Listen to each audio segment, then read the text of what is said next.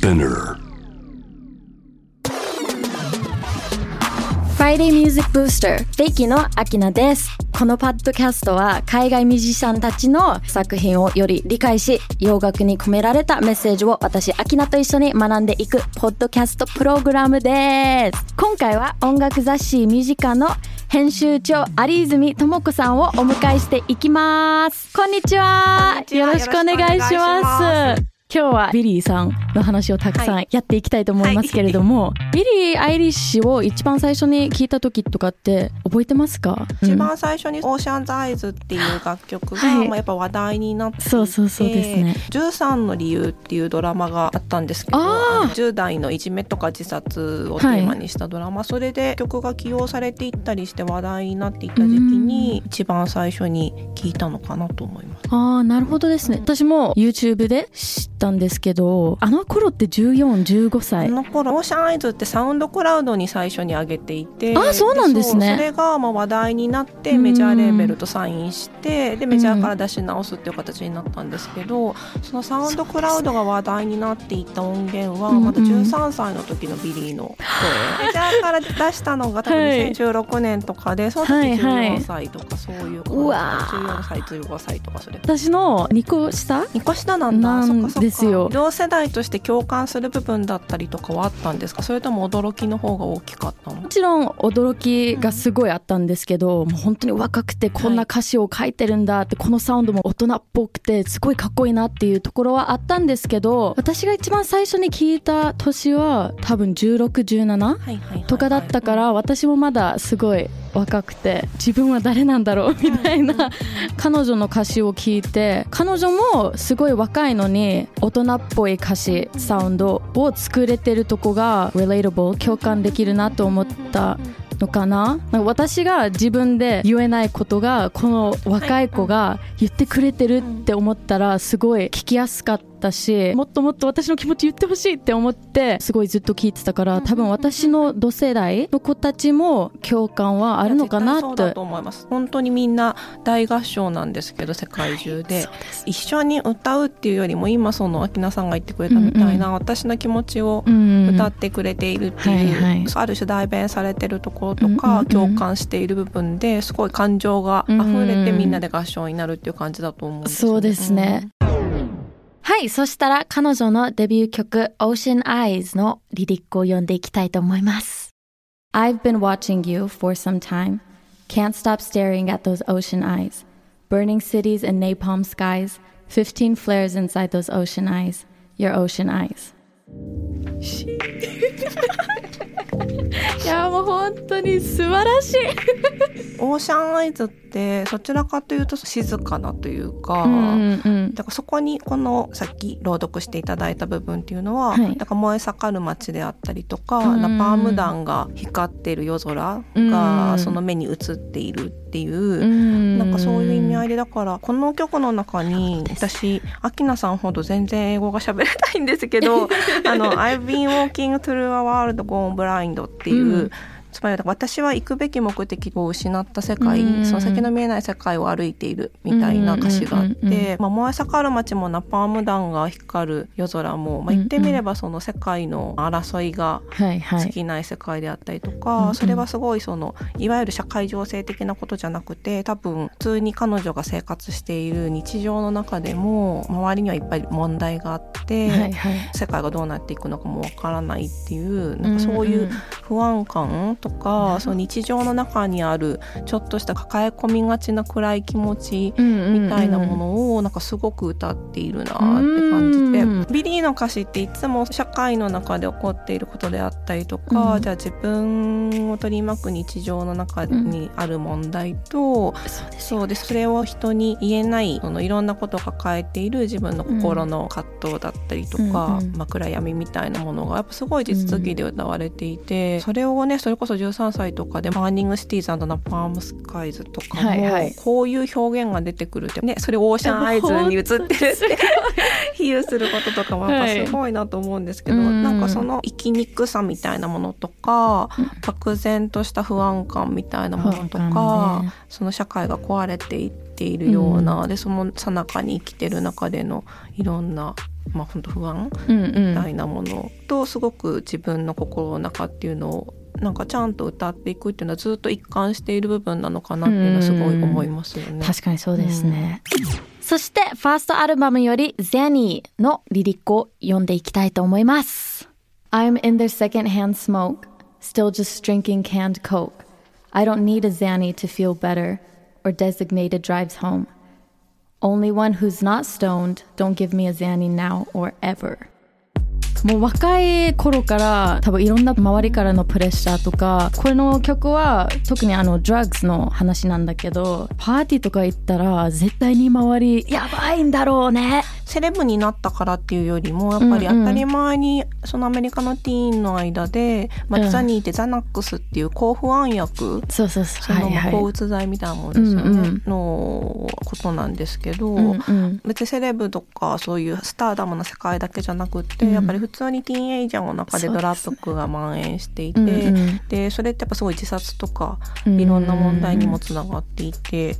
なんかそのことがね歌われていて。そうですね。私私がすごいビリーはすごいかっこいいなと思うのは「Xanny」っていう言葉は結構ラップとかに出てくる言葉で、うんはい、ラッパーがもうすごい「I do Xanny」みたいな感じでもうそれをなんかプッシュする感じで歌ってるんですけどビリーはもう完全に私はもうやりません。もう Don't ask me マジでもうやりませんって言ってるとこがその年で意志がそんなに強いのは珍しいと思うし世界中に言えることいやビリーは本当にかっこいいいけてるなってはめっちゃ思いました。なんかこの曲作った時に彼女が自分の友達にもう死んでほしくないからこういう曲を作ったんだよっていう話をしていて、みんな周りがドラッグをやっているから私もやらなきゃだったりとか、うんうん、そのやりたいと思ってしまうとか、うん、興奮暗薬なので、まあ、うん、単純にパーティードラッグとしてだけじゃなくってやっぱそれだけ情緒不安定にならざるを得ない日常みたいなものの中で、まあ、そこにどうしても、まあ、行ってしまうこと、うん、だけど本当はそんな必要ないんだよっていうことも同時に歌われている。だからまあドラッグ反対っていうことだけじゃなくてそうですね、大丈夫やらなくても周りがみんなやってるからって、自分だけ自分もやらなきゃいけないということもないし、うんうんうん、むしろあとこのミュージックビデオってビリーの顔にタバコを押し付けるっていうすごい、まあ、センセーショナルなビデオでもあるんですけど、うんうんうん、なんかそうやっていくことが、まあ、タバコをここに押し付けるのって自分を傷つけていくことでもあるじゃないですか、はいはい、そういうことまで歌われていてかっこいいしあとそのなんていうのかなとっても温かいメッセージでもあるなと思いますよね。ね。確かに確かに。リスナー若い人はすごい多いと思うから、うん、今から自分のチョイスとかを作っていく年だと思うから、自分傷つけないように生きていこうっていうメッセージを、本当に今の世代の子たちは絶対に聞いた方がいいと思う、うん、ビリー自身も自分の人生で一番最悪だった時期の話みたいなのをしていたことがあって11歳とか12歳の時に、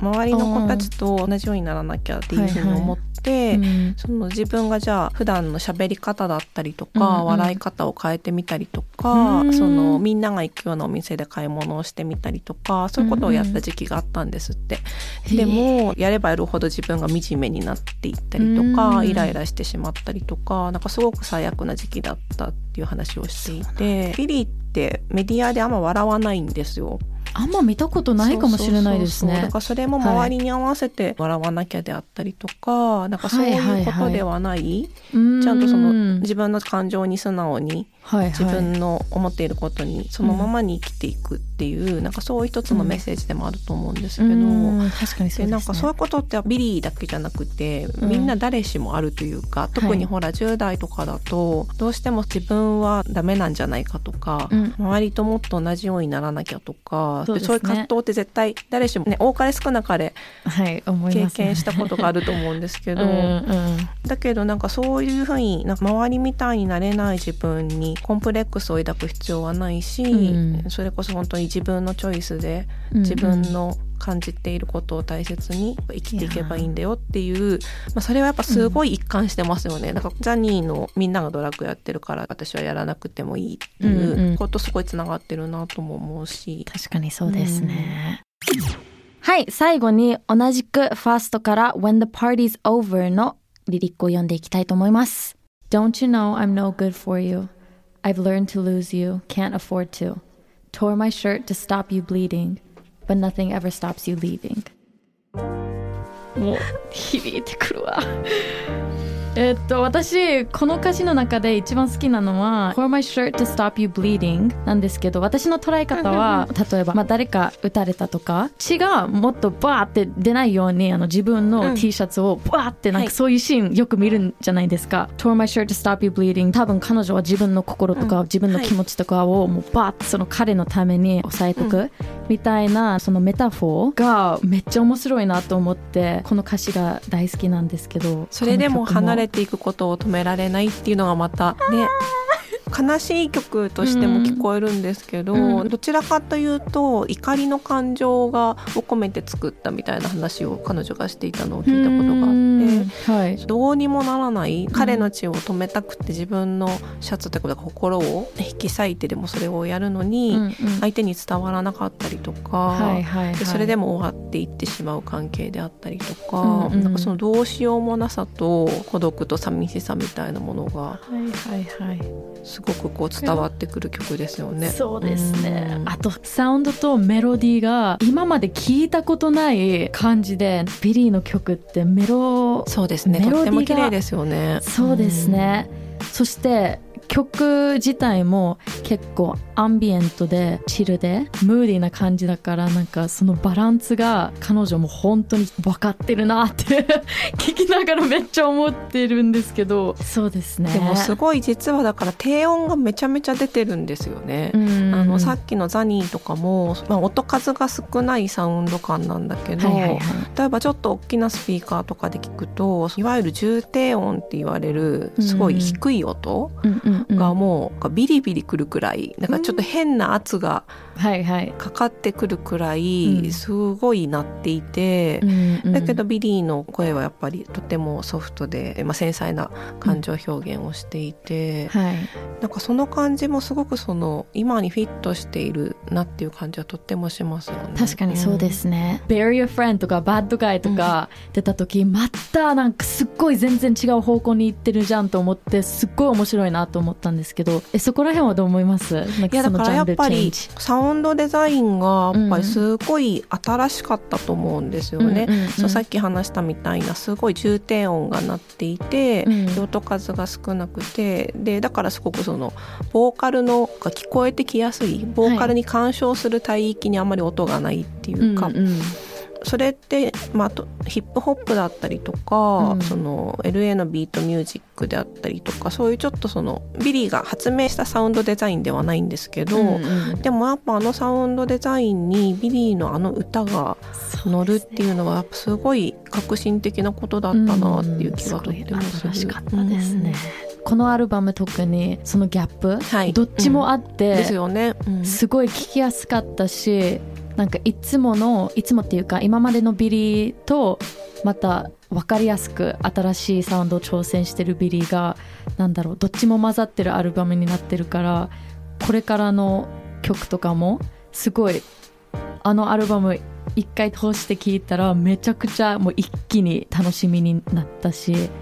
すごい素晴らしいアルバムでしたね。アキナさんはあのアルバムのサウンドに、はい、なんかちょっとその不穏なものとか、うん、そういうのは感じたりするんですか？それとも気持ちいいなっていう感じ？めっちゃチルな曲が好きだから、うん。うん、一番最初に聞いた時違いすぎてどういう気持ちで聴けばいいのか正直分かんなかったんですけど歌詞を読んだりとかしたらあもう相変わらずすごいいいこと言ってるしこの曲で絶対世界もいい意味でチェンジできるしと思ったら曲ってサウンドだけじゃなくて、メッセージもそうだし、メロもそうだしもうコード進行とかもそうだしもう絶対に何かを自分を気持ちよくさせれるポイントがあったらいい曲だなと私は思っているので、まあ、今まで聴いたジャンルとは違ったんですけど聴いたらもういやでもこれ確実にいい曲だなって すごい思ったからもう全部大好きですね私は。でもやっぱすごくその、まあ、バッドガイとか象徴的ですけど、まあ、あの曲が、うん、一番ブレイク最初にした楽曲だと思うんですけど、ね、いわゆるサビっぽいメロディーがないし、うんうん、その声を張り上げるようなところもない。ないですね。でまあ彼女はそこ一貫は知ってると思うんですけど、うん、その過剰にドラマチックにしないし、うん、なんか過剰に感情的な表現をしたりもしない、はいはい、まあそれって裏を返すとものすごい表現力に長けてるっていうことなんですけどだからそれをしなくてもちゃんと自分の感情の揺らぎを表現していけるっていう。だけどやっぱその世界中でヒットするポップスとしてすごく異色な形だったと思うんですよね。そうですねも結構ミュージックインダストリーをあの曲結構変えたと思うんですよね、うん、今のポップスターであんなに暗いダークなサウンドで、うんはい、メインストリームで結構位置取ってた曲だから変えた気がするんですけど。いや本当そうだと思いますよ。ですよね。はいはい。と音楽的にじゃあそのサウンドがどう新しくてとか、うん、さっきなんか私が言ったみたいないろんなことを言ってけばそれはそうなんですけど、うんうん、でもきっとやっぱりあの感覚が過剰になんかポジティブでもないし、ドラマを作るわけでもないし、なんか今の不穏な感じとかダークな感じ、うんうん、で、まあ多分日常生きていて感じるそういう暗さみたいなものの感覚とビリーが歌っていることっていうのがやっぱり単純にとても新しかったしあと今のティーンの感覚にめちゃめちゃフィットしてたってことだったと思うんですよね。そうですね、でそれはやっぱ大人が考えたそれこそミュージックインダストリーでシステム化されてきたフォーマットであったりとかこうすればヒットされるんじゃないかとか、うんうん、なんかそういうことではない。とってもその本当にリアルなフィーリングと、その感覚みたいなものによってグローバルヒットが生まれたっていうことだから、うんうん、それはやっぱすごく革命的なことではありますよね。そうですね、うん、まあ、正直もうスーパースターじゃないですか、うん、なのにまだ自分の実家でお兄ちゃんと一緒にで作っているそうそう、はい、なんかそういうとこって本当に今の子だけじゃなくてもなんか本当大人にも絶対響いてくると思うんですけど英語になっちゃうんだけど Stay true to yourself、もう本当に自分らしくずっと生きていこうっていうビリーのメッセージなんだけど、はい、なんかそれがもうずっと有名になっても変わってないっていうとこがすごい応援本当にしたくなるのでなんだろうなんかこれからもすごい楽しみですよね、うん、彼女の活動。いやもうたくさん楽しい話できて本当に嬉しいんですけどちょっとそろそろ。もっといろいろ話したいですよね。話したいですね。ありがとうございます有泉さん。こちらこそです。はいそしたら次回も引き続き有泉さんと一緒にビリー・アイリッシュについてトークしていきたいと思います。よろしくお願いします。お願いします。今日はありがとうございました。こちらこそありがとうございました。Friday Music Booster は毎週金曜日にニューエピソードが配信されます。スピナーのほか Spotify、Apple Podcast、Amazon Music など主要なリスニングサービスにてお聞きいただけます。ハッシュタグはハッシュフライデーアンダーバーミュージックアンダーバーブースター。メッセージの宛先は概要欄にあるメッセージフォームのリンクからお願いします。また今回紹介した楽曲のリンクを概要欄にまとめておきましたチェックしてみてください Thank you for listening This was Akina Bye